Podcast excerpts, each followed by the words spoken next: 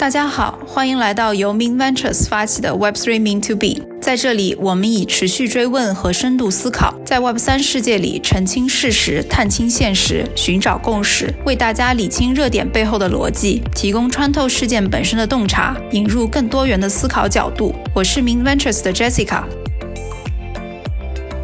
本期播客，我们邀请到了来自 GBV Capital 的 Minian 老师，以及 NFT Go 的创始人 Tony，针对2022年 NFT 赛道进行一个回顾总结，对未来一年或几年 NFT 行业的发展进行展望和想象。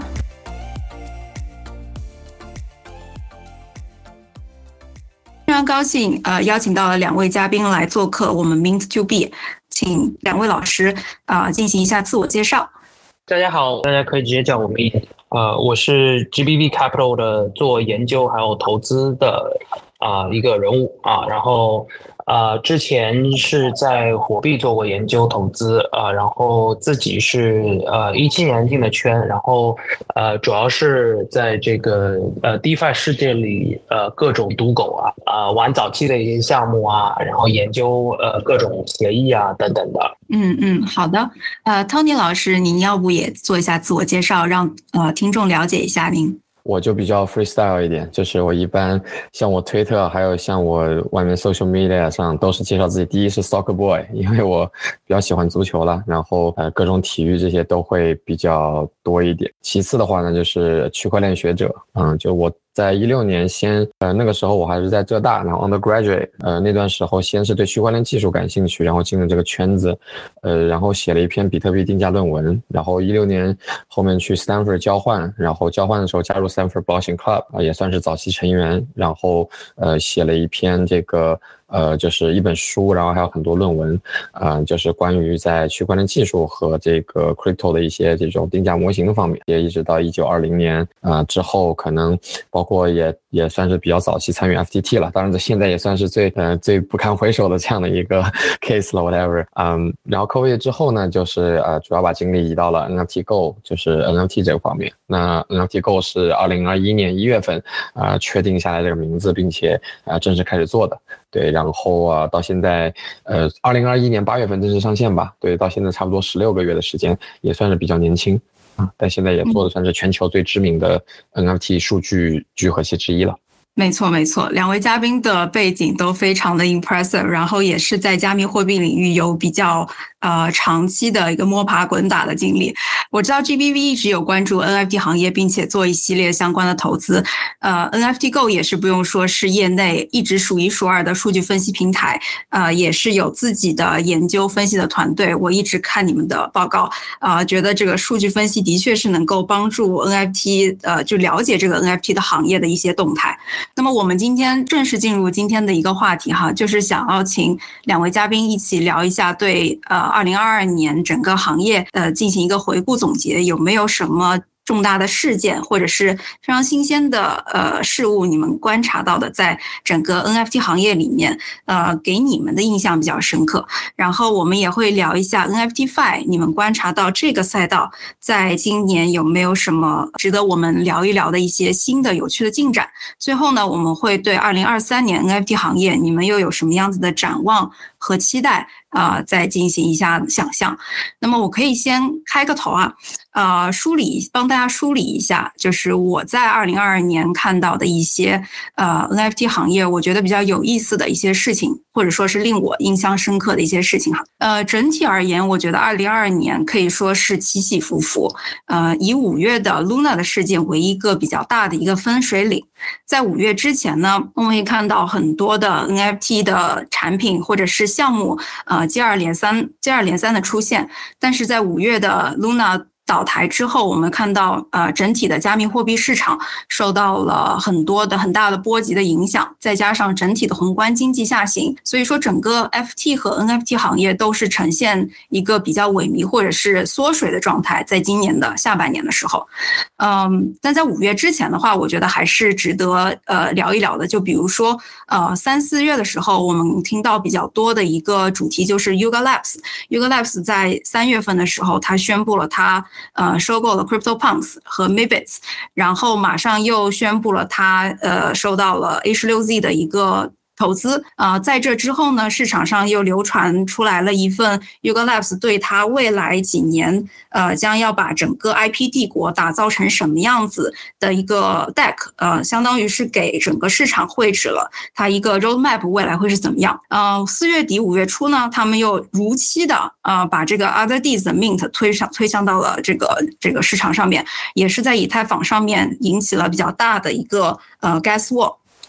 随后呢，我们就知道五月发生了 Luna 的事件，带崩了整个市场，然后之后就产生了比较多的多米诺骨牌的效应。但是在下半年呢，又产生了比较多让我觉得非常有趣的新鲜的一些 NFT 的玩法，就比如说，呃，七月份的时候。呃，我们看到了 Sudo Swap，它推出了它的 AMM 的 DEX，然后市场上也有比较多呃的一个讨论，就是说 AMM 会不会是一个给 NFT 行业带来更多的流动性的一个呃一个玩玩法或者是一个产品。然后在这之后呢，我们又看到了非常多的一些品牌 Web 二的一些大的品牌，比如说。呃，Starbucks，比如说呃，社交媒体 Reddit，他们都在 Web 三做一些自己的一些尝试，发行 NFT。然后在这之后呢，我们又可以看到十二月份的时候，我们就知道有 Ape Staking，它这个功能开启了，然后也是引发了市场多比较多的一个讨论。然后呢？呃，最近也是呃，听到业内的朋友，包括圈外的朋友跟我提起，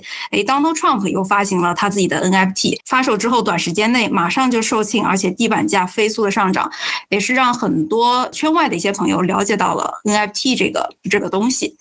那么整体来说，我觉得 NFT 行业在二零二二年，我还是看到了比较多啊新鲜的、有趣的。呃，事情和产品，然后也是能够让我明显的感受到，我 Web 二的朋友在越来越多的问我一些加密货币行业的一些事情，问我 NFT 是什么。所以我觉得，尽管今年算是一个熊市的一个阶段，但是 NFT 行业还是在一个呃不断 brewing 或者是在等待预备的呃未来的一个爆发的一个一个一个时间点。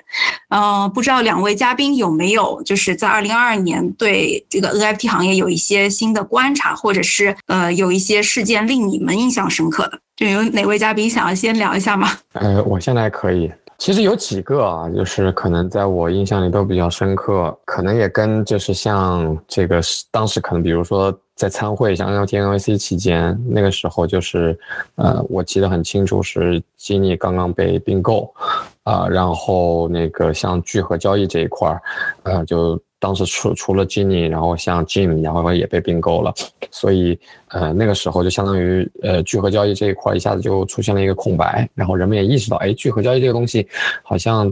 巨头也挺看得上的，然后也很这个挺可能能赚钱，然后还不错，呃，所以就引发了就是从七月份开始吧，我们看可能到后面三四个月，很多的做交易所，比如说像 Elements，王峰他们也是在。就是从交易往前提提到两个做聚合器，包括也新的一些聚合器，单独的聚合器出现，包括像 Blur 这种，它也是一个先从聚合开始做，然后做 Marketplace 这样的一个产品，然后呃还有其他的像这个传统的一些呃 Web Two 的人进来了，也是往这方面做，就是这个我感觉会对业内的很多的它一个布局会产生变化，就从纯粹的 Marketplace 这样打，然后变到了更加的呃靠近。就是从聚合侧，就相当于往下更深了一层这样的一个竞争的一个维度啊，这是从我的一个角度看。呃，还有一个可能比较印象深刻的是，嗯，Other Side，就是因为像我觉得 Other Side、Other D 这个当时的一个它的 Alpha Test。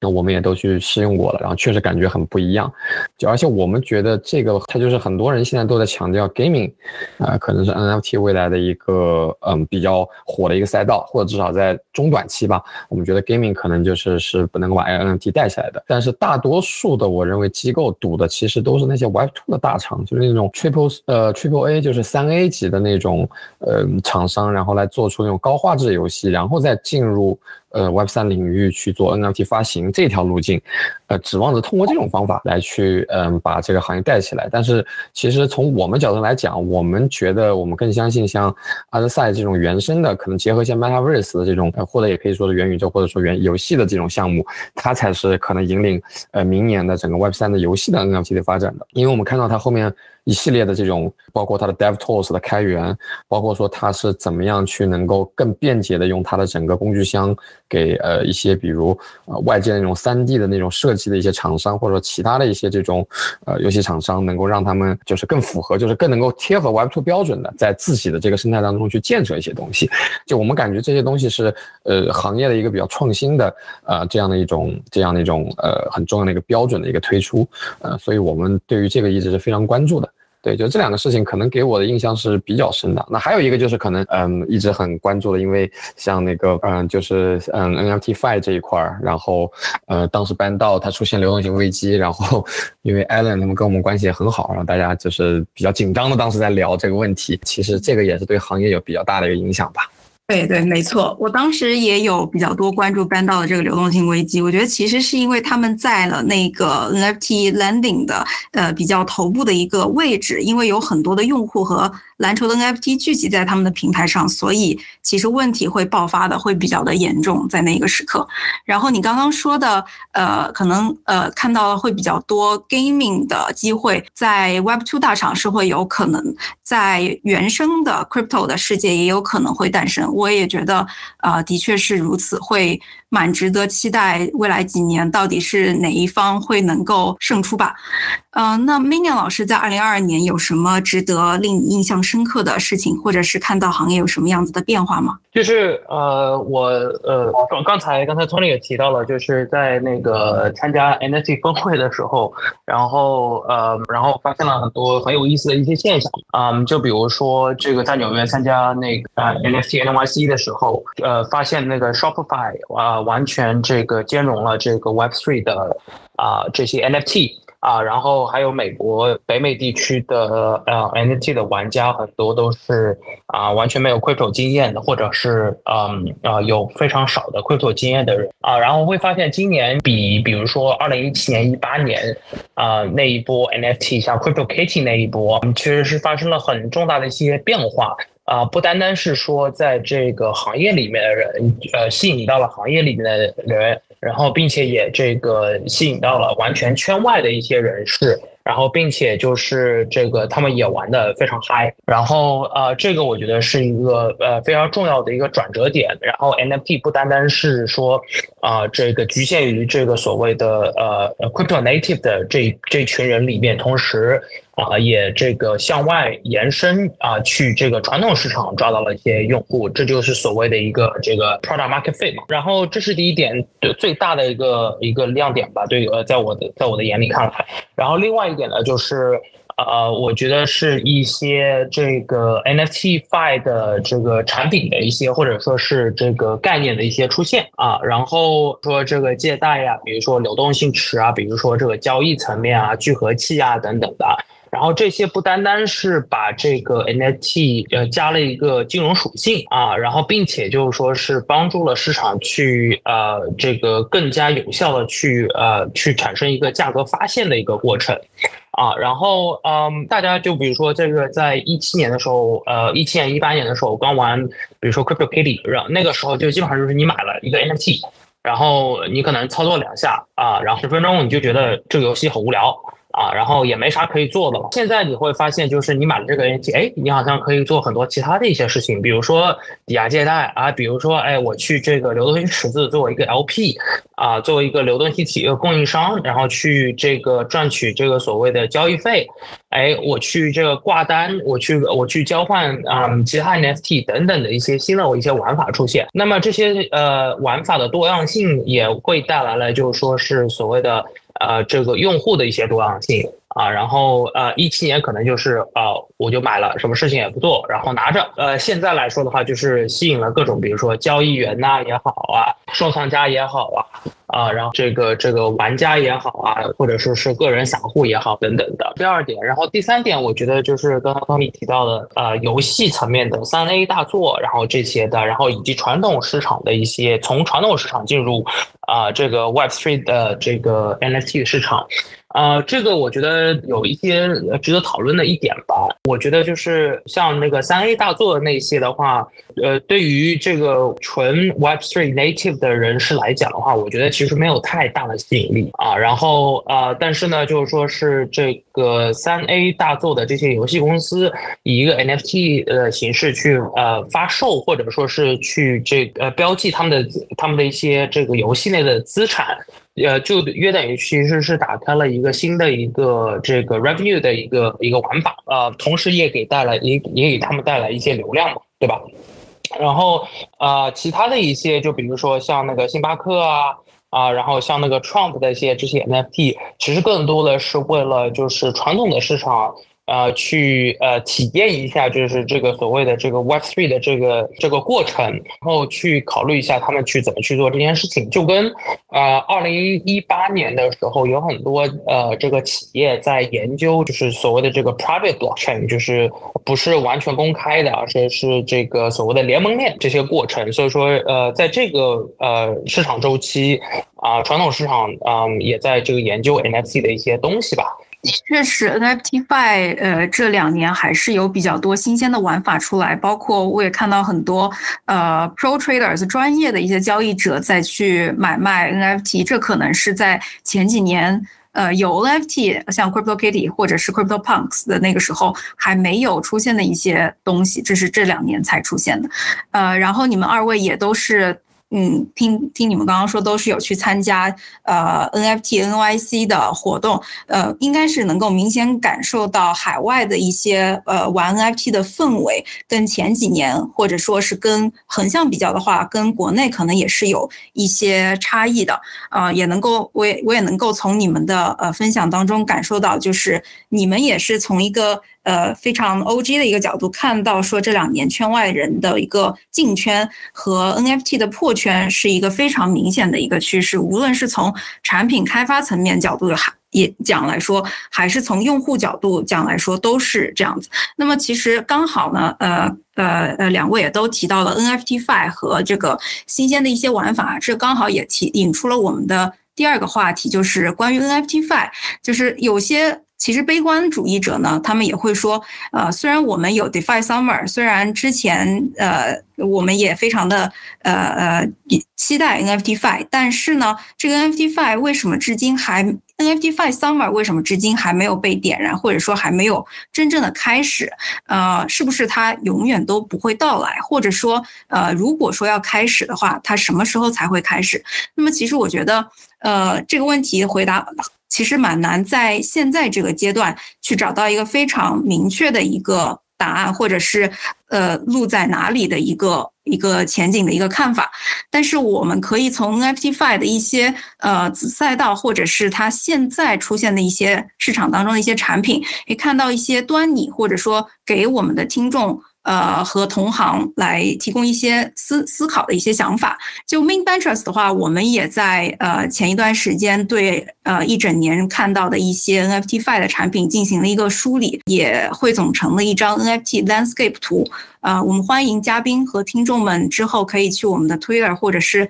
官网查看我们这张呃 landscape 图。那么现在听众和嘉宾虽然没办法呃看到这张图，但是我可以先简单的跟大家描绘一下。呃，就是 NFT 子赛道的话，我们觉得呃会有这样子几类啊，比如说在基础设施最最底层的话，它会有预言机和定价工具；再往上的话会有交易市场，啊，还有除了交易买卖聚合之外的一些。延伸玩法，就像刚刚嘉宾们提到的借贷呀、租赁呀、期货期权啊、做市商机枪池，也是这一些，也是我们呃最近和今年就是能够看到冒出来比较多的 NFT Fi 的一些新的玩法。呃，这边帮呃听众再解解释一下，就是机枪池指的是通过智能合约呃和协议帮助用户资金找到收益最佳的一些 NFT Fi 的协议，然后。在梳理整个 landscape 就 NFT Fi landscape 的过程当中，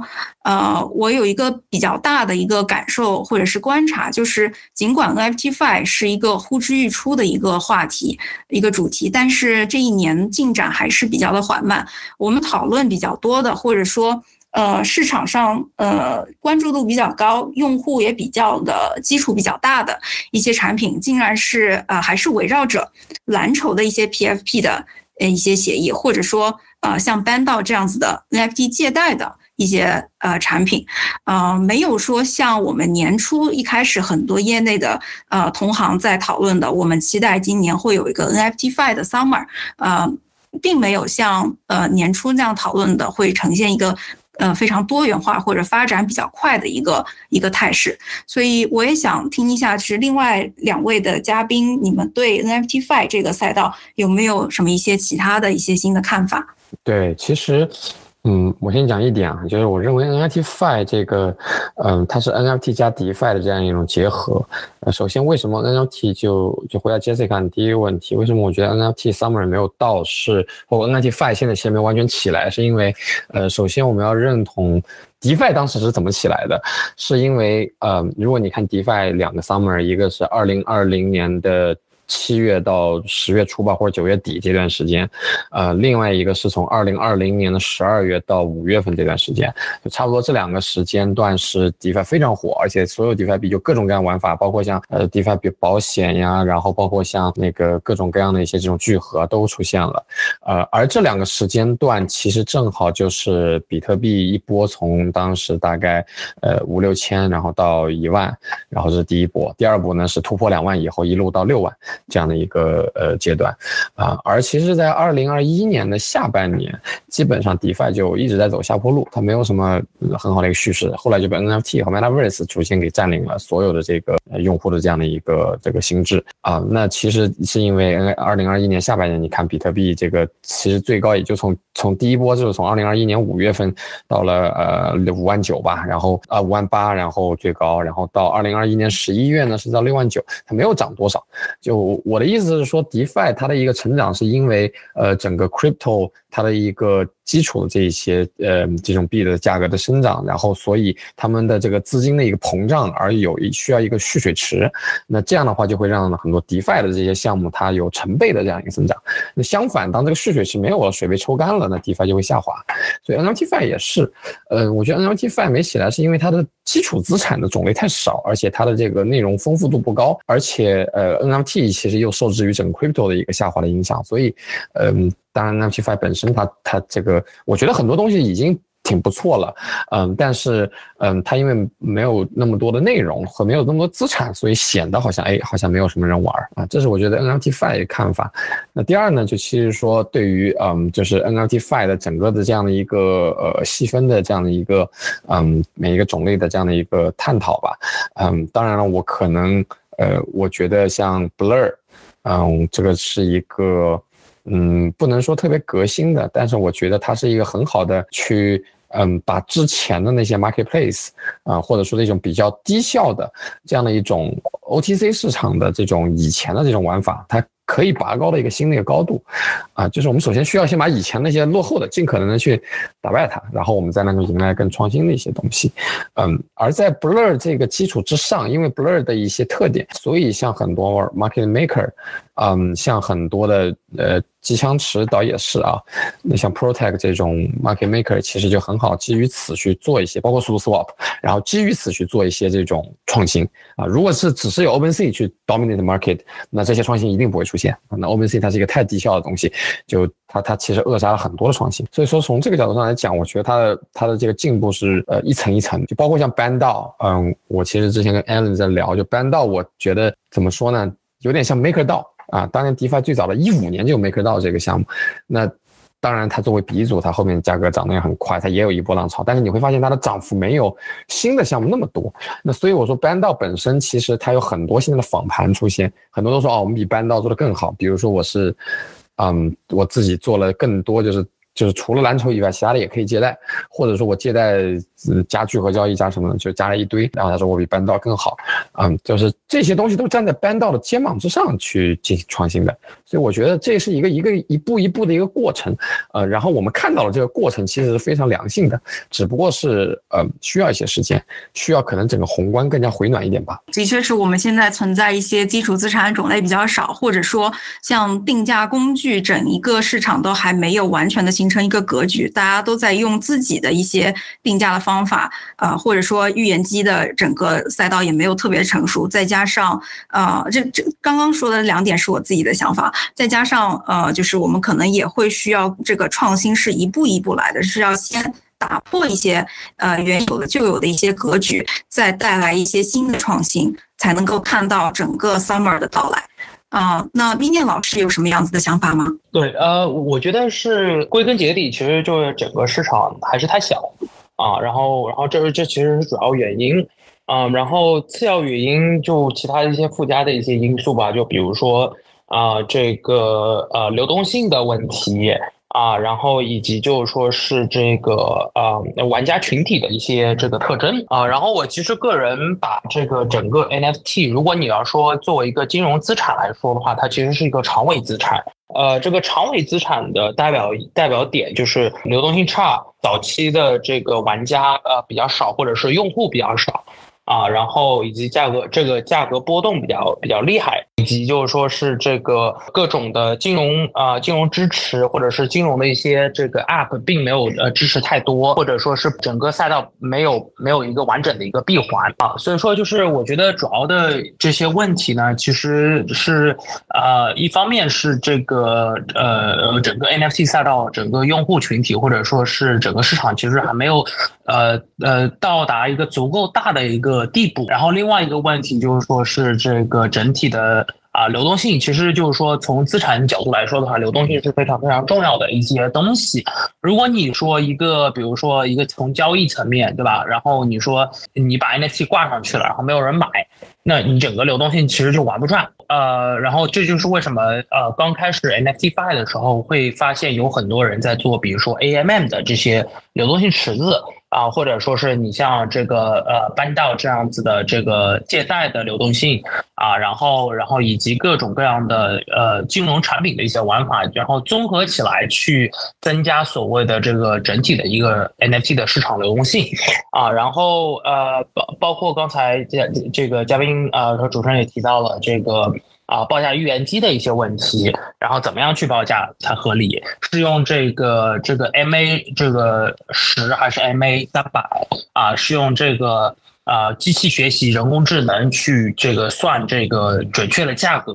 还是通过哪些方面？这个通过这个 auction 去去去解决这些啊价格预言机的问题？这些其实是都是有待呃，我觉得有待这个行业去考量的。啊，一些层面，然后呃，等把这些层面去解决了，或者说是去呃想出办法去结合各家各个呃这个协议，或者说是这个呃团队啊，去整合成一个解决方案的时候，或者说是啊主要的几个解决方案的时候，那我觉得就有可能把这个整个赛道去给带大啊。但是从目前来讲的话，我觉得还是。啊，相对早期啊，然后呃，各个呃层面的或者各个用户的一些痛点，其实嗯呃还没有完全被解决掉。啊，然后，但是我觉得我们是在解决的路上啊，只不过就是说是可能是需要一点时间去沉淀，然后以及就是说是去啊吸引到用户的一些兴趣点，然后啊才能呃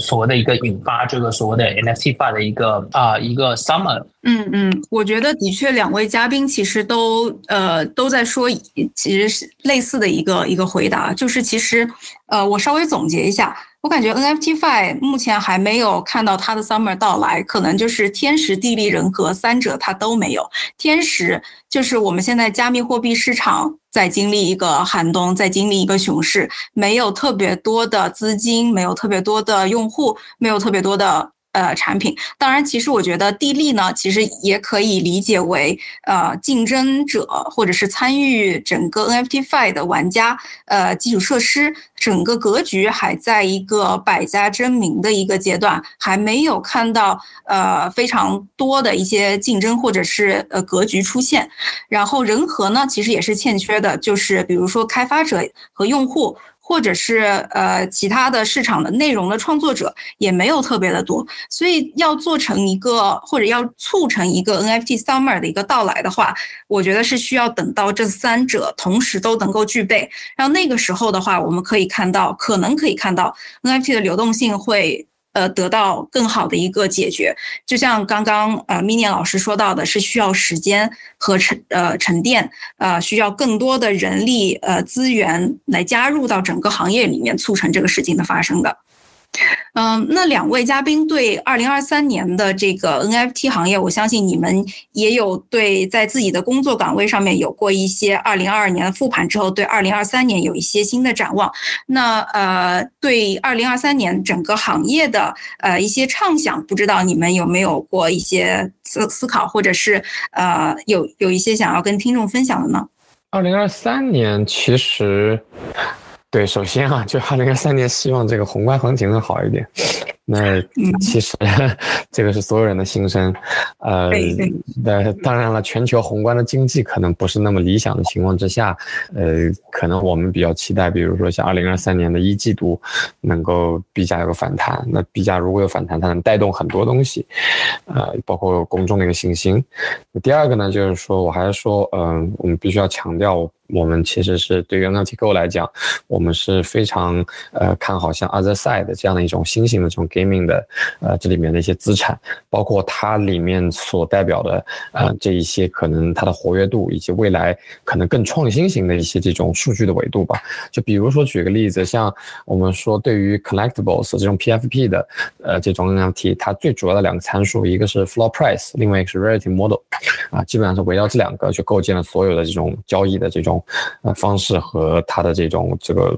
Dashboard 这种看板，那对于游戏类资产，我觉得可能它会有新的一些这种参数。啊，比如说它，嗯，比如说有些 gaming 它可能会有这个 APR，这个就是它它它，比如说我拿了这个道具，然后平均它能够多少钱回呃多少时间回本或者能赚多少钱，年利率多少这样的一个参数，或者说是呢，它可能像 Metaverse 的 gaming 的 asset，它可能又叫繁荣度这样的一个概念，就是说在这样的一个地块之上，有多少人经常进去进行交互，然后多少人去进行这样的一个呃这个浏览，那这些东西其实是我觉得它能够。更好的带给 NFT 的资产一些一些新的一些血液，以及满足不同人的一些需求，嗯，所以这个是我认为很重要的。当然。为什么是 Other Side 而不是其他的？这个原因我刚刚讲过了，就是我们认为 Other Side 它最珍贵的是提出一套标准，就这个标准不是 ERC 七二幺和 ERC 幺幺五五那样标准，但是它有点像那样的一种提出这个标准，然后规范的一些东西，呃，可以让呃外部的这种呃 builder 或者说呃 Web Two 的一些创新的这一些这种呃内容提供商能够在这里面更好的以这样的一个模式去提供一些东西。那么我觉得阿德赛这个也有潜力去。它这个做得好，那么其让其他的 gaming 的这些厂商和 Metaverse 的厂商能够去效仿它，这样的话就会你让 Web 三它的很多这个不至于现在大家各做各的啊，就是 gaming 的可能他自己做一条链什么的，然后标准也不统一啊这样的一个情况，所以我们是抱了很高的一个。啊，期望。那么第二的话呢，就是这是我针对 gaming 这一块的，或者说在 gaming 和 metaverse 这一块的。那第二个呢，就是我们觉得，嗯，像嗯，主要这些蓝筹的一些项目，呃，如果这些蓝筹项目能够更好的去破圈儿，呃，包括蓝筹的项目是不是可以跨链，在其他链上去做一些事情？这个我觉得可能是，呃，包括破圈，我指的是能够跟 Web 零的，就比如说这些传统的这些嗯商家。啊，我们我们安利机构在洛杉矶办了的活动里面，那上面就是 b o r a p e 的过来，然后他们有水有衣服，还有他的纪念品啊，全部都是 b o r a p e 和那些商家共同联合制作的。呃，那像其他的这些准蓝筹是不是也要这么去做？我觉得，嗯，是一个很重要的一个命题吧。嗯嗯，我也觉得其实 gaming 还 gaming 方面的 NFT 还蛮值得期待的，因为其实呃观察过去这一年的呃交根根据交易量来看的话，gaming 虽然是远远不及蓝筹 PFP 呃或者是其他的一些 PFP 的一些交易量，但是呃我觉得这恰恰是它未来有可能爆发的一个地方，因为蓝筹它可能因为单价相对来说比较高，它的破圈的呃这个也。是比较受限制的，所以我觉得 gaming 和 metaverse 的整个结合，加上蓝筹，呃，给他们的这样子一个平台，其实还是蛮值得期待的。嗯，那 Minion 老师，你对二零二三年的 NFT 有什么样的期待和想象吗？嗯啊，我觉得是，就是说从几个方几个角度去讲这件事情吧，就是，嗯，一方面是呃这个所谓的呃 crypto native 的一些游戏。比如说你像 Treasure 啊，然后那个呃就是那个 Magic 啊，然后啊然后这些呃这个呃非常非常 native 的这种游戏，啊，从这个 Web Three 啊产生的，然后怎么样去进入，比如说或者说吸引到一些啊，反过来吸引到一些这个 Web Two 的玩家啊，然后这是呃第一方面，然后第二方面，我觉得是呃所谓的这个，我觉得呃一些小的一些东西，比如说啊 NFT 的期权，NFT 的期货。啊，当然了，就是说是很多人认为这个 NFT 的期权或者是期货啊，这个其实针对用户群体其实是很比较少的，这也是我赞同的一个点啊。但是我觉得就是说是通过这些衍生品，或者说是通过这些所谓的 Fi 的产品，这个所谓的增加所谓的市场流动性啊，然后这样我觉得是会起到一定的作用的，就是不单单是说哇做一个。这个 NFT 的期权期货产品啊，然后去抓这个交易员，反过来是反反而是这个我做一个期权期货产品去，比如说去探索一些所谓的 NFT 的 composability 的一些玩法，就跟那个 DeFi 的这些啊 composability 的玩法一一样的一呃一样的一个一个一个过程啊，去探索，比如说怎么去用这个啊 NFT 的期权啊去做一个。呃，这个 NFC 的，比如说借贷也好，或者说去做一个这个 NFC 的这个呃流动性产品也好啊，然后呃，怎么样去呃，在基于现有的 NFT 或者说是 DeFi 的这个呃基建层面上面啊，再去做一些创新，再去做一些小的一些东西，然后去去考虑怎么去解决这个流动性的一些问题啊，然后这是第二个层面吧，然后第三个点。啊，我觉得是这个传统市场对 NFT 的一些啊更加深入的一些认知以及这个结合。啊，然后呃，这个今年我们会看到，就是说有很多呃 NFT 传统呃传统市场上面的一些玩家进入 NFT 市场，但是啊会发现呃有很大很大的一个程度是出现了一个水土不服啊，然后包括这个呃比如说 IP 之争。啊，比如说包括这个所谓的这个用户群体的一些问题，然后以及价格啊、token 啊等等这些问题啊，然后针对 IP 之争就出现了 CCO 啊这个玩法，比如说 Nouns 啊等等这些啊所谓的 CCO 的一些啊代表者，其他的一些啊，我觉得类类似于比如说啊怎么样去和一些嗯啊 token，比如说代币的一些结合，从经济模型上面。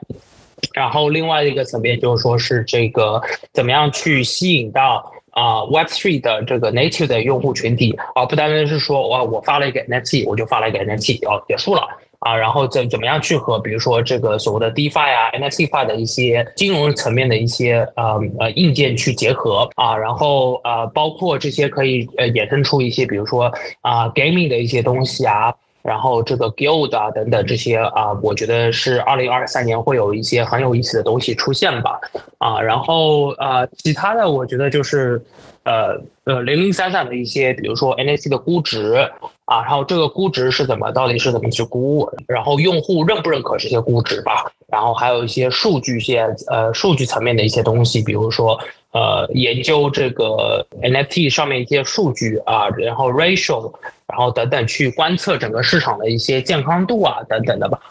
嗯嗯，我也觉得，无论是像 Web 零破圈也好，还是吸收更多的 Web 二的用户，还是说像更多 Web 三 Crypto Native 原本玩 DeFi 的那些用户，呃，再去向他们去。蔓延这个 NFT 的这个风潮，我觉得这对于 NFT Fi Summer 或者是呃它本身这个赛道的未来都还是蛮关键的。嗯，那么我可以最后再用我的我对二零二三年 NFT 呃市场的一些呃展望呃来做一个 closing 啊。我觉得这其实也是跟两位嘉宾的观点是一致的，就 NFT 的破圈可能还是一个比较长期的一个趋势，呃。但是我我更加会觉得说 NFT 它从原本的一个小图片，它能够走到今天，是因为它本身具有呃它的文化属性，有它的艺术属性，有它的 gaming 啊，metaverse 的这种可能性的存在，给到了市场。首先是作为一个媒介和一个抓手，吸引到了流量。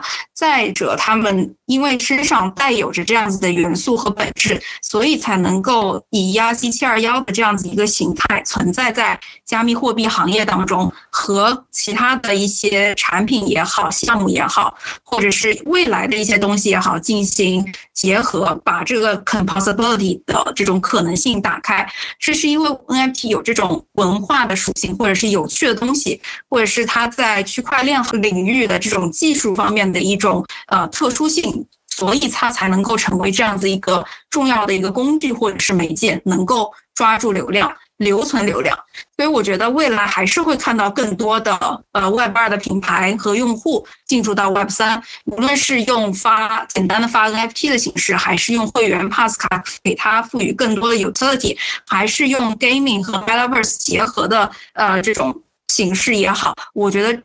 无论怎么说，这个趋势是不会变的。然后，嗯，在我的一另外一篇呃关于 NFT 的二零二二年的一个年终总结的。呃，一篇文章里面我也提到说，我觉得当这个破圈的这个事情发生的时候，明显能够从二零二二年的数据能够看到，Polygon 这条公链是比较多品牌和 IP 在选择的一条公链，所以我觉得，呃，也是呃，也在二零二三年，我也会把期待更多的呃这种破圈的形式在。Polygon 或者是其他的一些链上发生，呃，那么关于那个呃为什么是 Polygon 的话，我觉得呃也很欢迎大家能够去看一下我们近期发布的 NFT 行业年终总结的 Mint Clips。非常感谢今天呃两位嘉宾能够来这里跟我们分享呃他们对于二零二二年呃 NFT 行业的一些观察。和思考，也非常感谢两位嘉宾跟我们分享了他们对二零二三年整个